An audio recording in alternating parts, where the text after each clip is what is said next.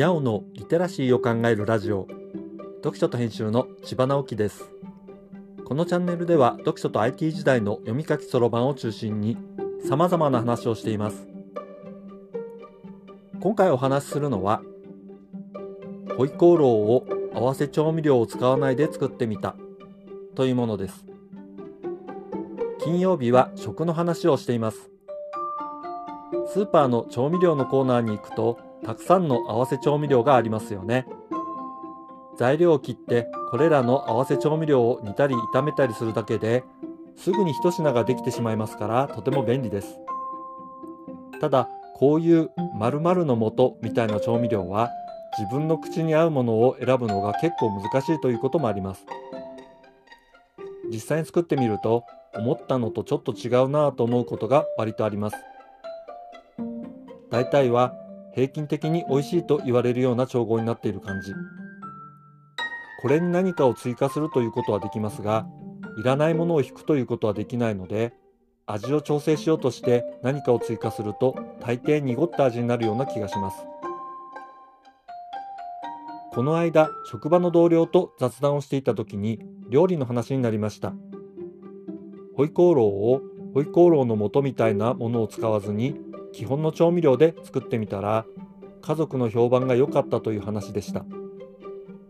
そんな話をしていたらホイコーローが食べたくなりました。でレシピを検索してみました。なんとなく良さそうだなと思ったのはフーディーというサイトの四川料理シェフ直伝ホイコーローのレシピ。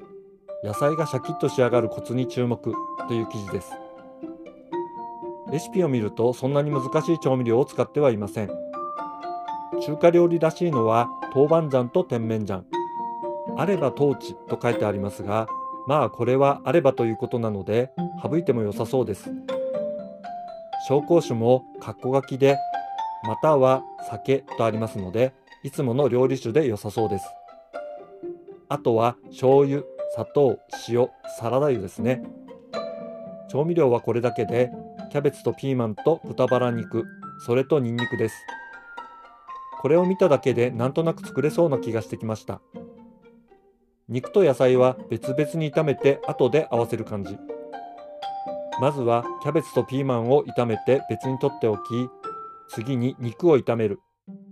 基本的に味は肉を炒める時につけて最後に野菜を炒め合わせて出来上がり。まあ大体こんな感じでしょうか。僕はレシピを試してみるときできるだけ事前にレシピを記憶するというかイメージしておくようにして実際に作るときにはレシピを見ないようにしています。炒め物は特にそうですよね。レシピを見ている間に火が通り過ぎちゃったりするんですよね。特に先にイメージするのは材料を入れる順番。そこには理由があるはずでそれはどうしてなのだろうと考えるのがコツみたいです。なんとか完成させて出してみたら家族は結構喜んでくれました。お家で食べるものは多少下手でも大丈夫なんですよね。一度作ってみると次はこうしてみようかと考えるもので今度はトーチを使ってみようかななんて思いました。参考にしたレシピのページは概要欄にリンクを置いておきますね。今回はホイコーローを合わせ調味料を使わないで作ってみたという話をしました。今日はここまで。読書と編集では IT を特別なものではなく常識的なリテラシーとして広める活動をしています。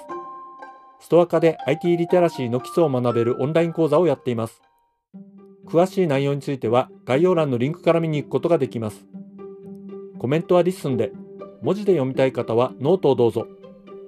どちらも概要欄にリンクがありますのでフォローいただけると嬉しいです。今日もワクワクする日でありますように。千葉直樹でした。ではまた。